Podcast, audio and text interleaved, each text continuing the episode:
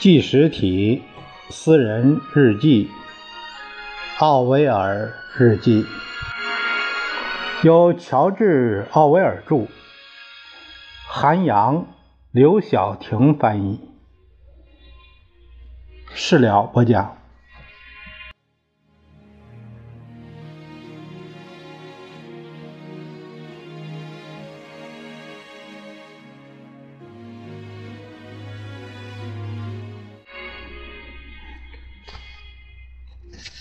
从今天开始，我们一起来读奥威尔先生的日记。呃，他这日记呢，篇幅有长有短，就像我们平时写的日记一样。我打算啊，大致在二十分钟，嗯，左右二十多分钟吧，半个小时以内啊，读这几篇，能读几篇读几篇。呃，奥威尔先生呢？乔治·奥威尔就是写呃著名的这个《动物农场》，还有一九八四的这个反乌托邦主义的这个呃小说家。呃，我们先我有他的全部的文学这个著作，我们先从我这里先从这个奥威尔日记从这儿来着手。来看看他的生活轨迹啊，从这里我们了解他的生活的状态啊，以此更好的了解他的文学作品。啊，第一部分说到是记录的是一九三八年八月到十月的内容。我们看第一篇是一九三八年八月九日，在车道边的绿地里。捉到一条蛇，长二英尺六英寸，灰色，腹部有黑色斑点，背部有箭头一样的线，从颈部一直向尾端延伸。虽然不知道它是不是蝰蛇，但我觉得蝰蛇背部的线应该是宽箭头。草率处理。也无所谓，于是我捏着它的尾巴，把它拎起来了。这样，它转头时差点咬到我的手。开始，马克思，马克思是他家的狗。马克思对这条蛇还很感兴趣，但闻了闻它之后就吓跑了。通常，这里人们碰到蛇就会把它打死。人们一直把蛇的舌头。啊，称作是毒牙。呃，下面有几个，这里面有几个需需要解解释的词。英尺，英尺是英国英制的那个英国呃英美的这个长度的单位。一英尺呢，相当于零点三零五米。那么我们这个我们这个试尺是三十三厘米啊，它这个。它的英尺是零点三零五米，啊，大致是三十公分。英寸呢？英寸那个一英尺是十二英寸，所以呢，它合二点五厘米。这个说到蛇的毒牙，他们西方的古人认为，毒蛇通过分叉的舌头，它来释放毒液，呃，不是通过牙齿。但其实这个毒液是来自毒牙，啊，因为有这样的观念，于是莎士比亚在《查理二世第三幕》中他就写道：“请你让一条全服的毒蛇来守卫他，那毒蛇的双舌或可用致命的一触将你们君主的敌人杀死。”是这样的。啊，我们就是有时候和西方的这个生活观念不同，所以有所解读是这样。一九三八年八月十日，牛毛细雨，晚上有浓雾，月亮泛着黄色。啊，一九三八年八月十一日。早上有薄雾，外面所有东西都泛着潮气，屋子里也是。我的鼻烟壶上面有一层奇怪的沉淀物，明显是气受潮产生的。天很热，下午有雨。听说今天早上又有人捉了一条蛇，这次肯定是草蛇。有人看到他们捉蛇，说那些人用细绳缠住蛇的脖子，想用刀割掉它的舌头，这样他就没有办法叮人了。今天第一次吃巴斯美苹果，巴斯美苹果。一九三八年八月十二日上午很热。下午有狂风暴雨，大雨刚下了一个半小时，在距离大门五十码外的马路和人行道上，积水就有一英尺深了。黑莓开始变红。这个多少码多少码也是长度单位，就是一码相当于三英尺，呃，基本上合到零点九一米啊。九十一公分吧。一九三八年八月十六日，最近天气变化无常，多雨，有时很热。大部分小麦和大麦都收好、收割、堆好。两天前，孩子们就开始采摘快成熟的黑莓了。前两天晚上，我看到了一只雪鸮。这可是两年来第一次。远处还有一只鸟，可能是纵纹腹小鸮。七叶树的果实已经饱满，但还没熟透。啤酒花长到榛子那么大了。啤酒花长到榛子那么大了。我昨天又去了一次动物园这个动物园是指在梅德斯通附近的动物园。又有一窝小狮子降生了，比家猫稍大，长满斑点一年前出生的那些已经有圣莫纳德犬那么大了。两只狮子分到的肉有六七磅，我估计它们每天只吃一顿。萨丁莫夫伦羊，它的乳房很大。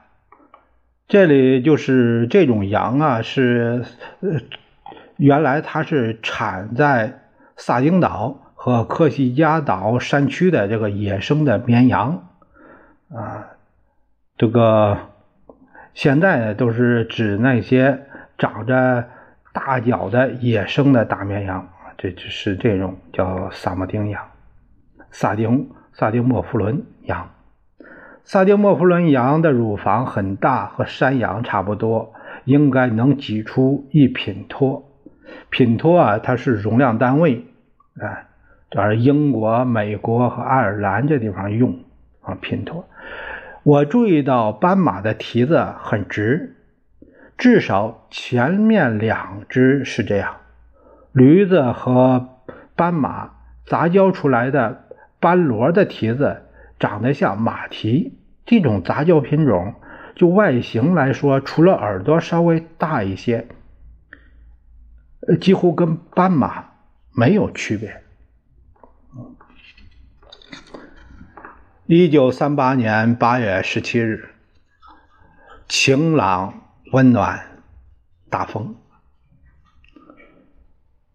从那块二十二英亩大的地里收割的大麦还没有码垛，小麦已经码了两垛。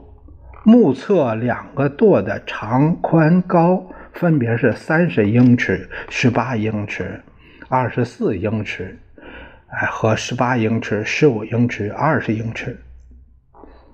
如果估计准确，四英亩，哎，也可以产。一万四千零四十立方英尺小麦，如果每英亩小麦产量为一吨，那产出每吨小麦就需要一千立方英尺。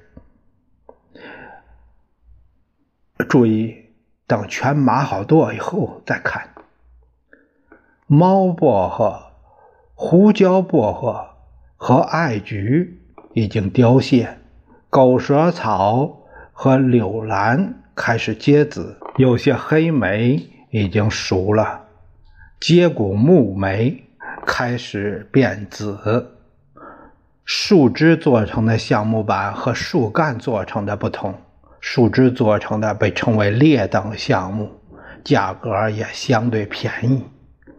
淘汰下来的铁路枕木在这里的售价是每英担一英镑，大约每块一先令，也就是每英尺两便士。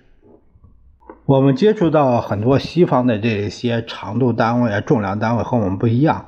所以呢，这下面有个解释：英担，英担啊，这个英担呢是担就是啊担子的担，那它是也就是重量单位，一英担相当于五十点八零千克啊，五十点八零公斤，也就是啊，那英镑呢？英镑是货币单位了，一英镑是。一英镑二百四十便士啊，旧制是二百四十便士，和人民币十块钱十元啊，这个啊，那这个换算单位呢是至少是一六年翻译这本书的时候啊这样的一个汇率比。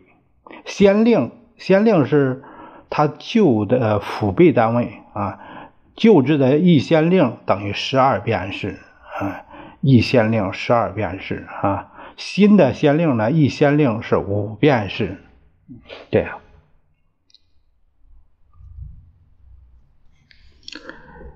一九三八年八月十九日，参考玉米地的收成，小麦地和大麦地实际也差不多，共有四堆玉米，其中两堆的体积是三十乘十八乘二十四英尺。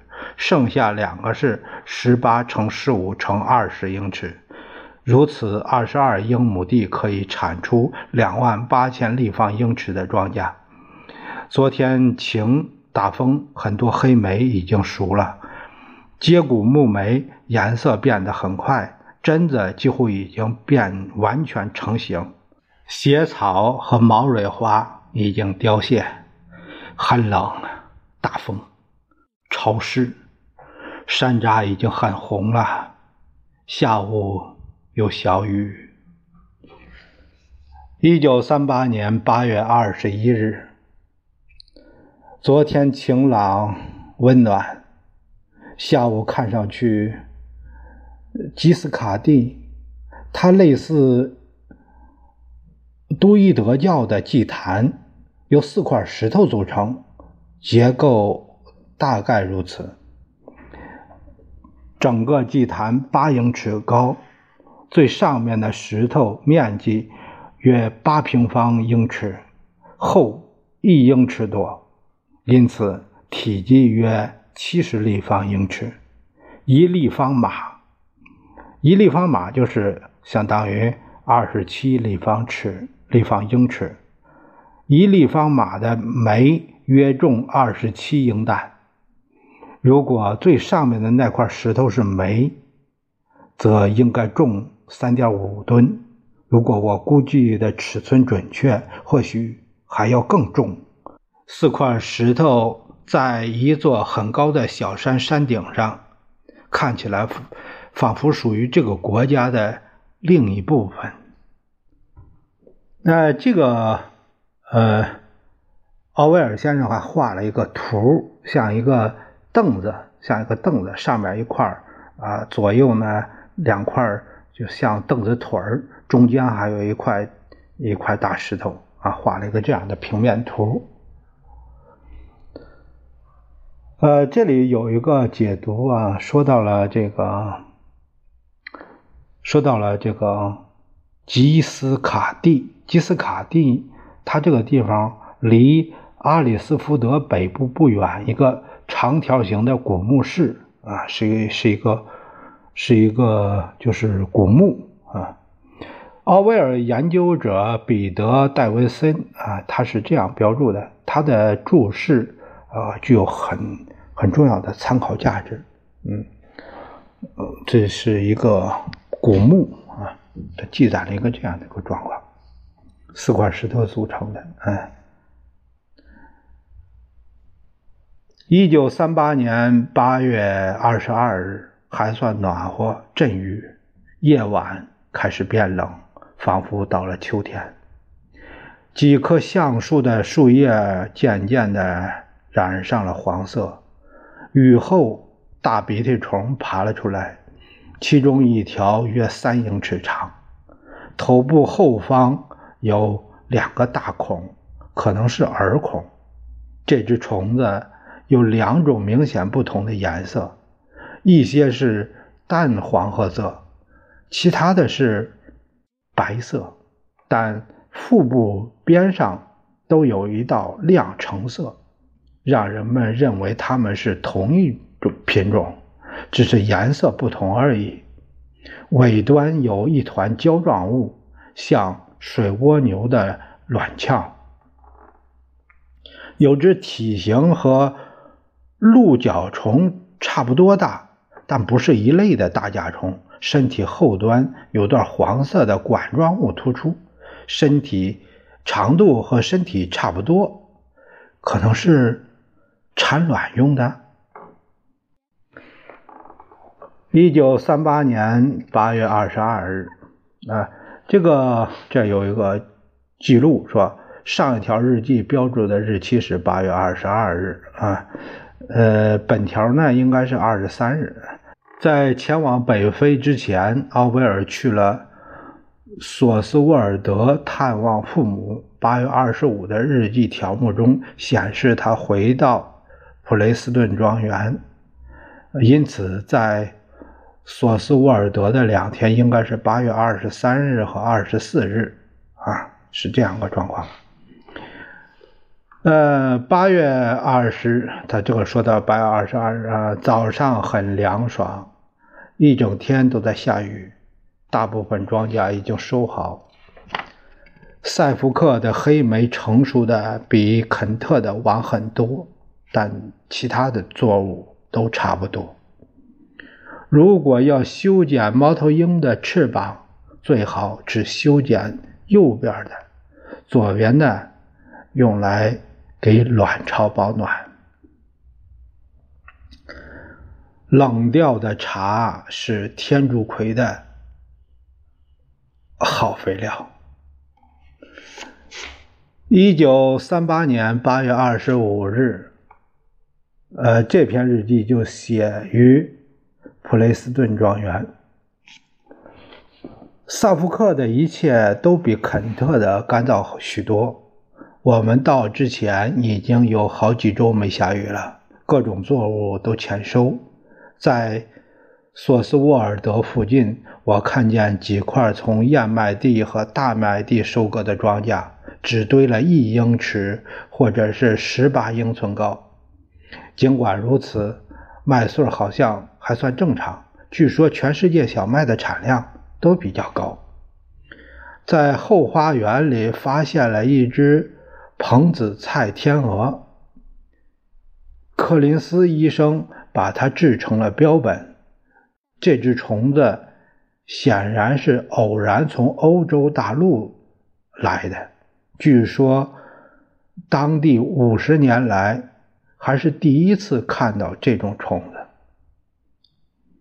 纵纹腹小鸮很常见，褐鸮似乎没有。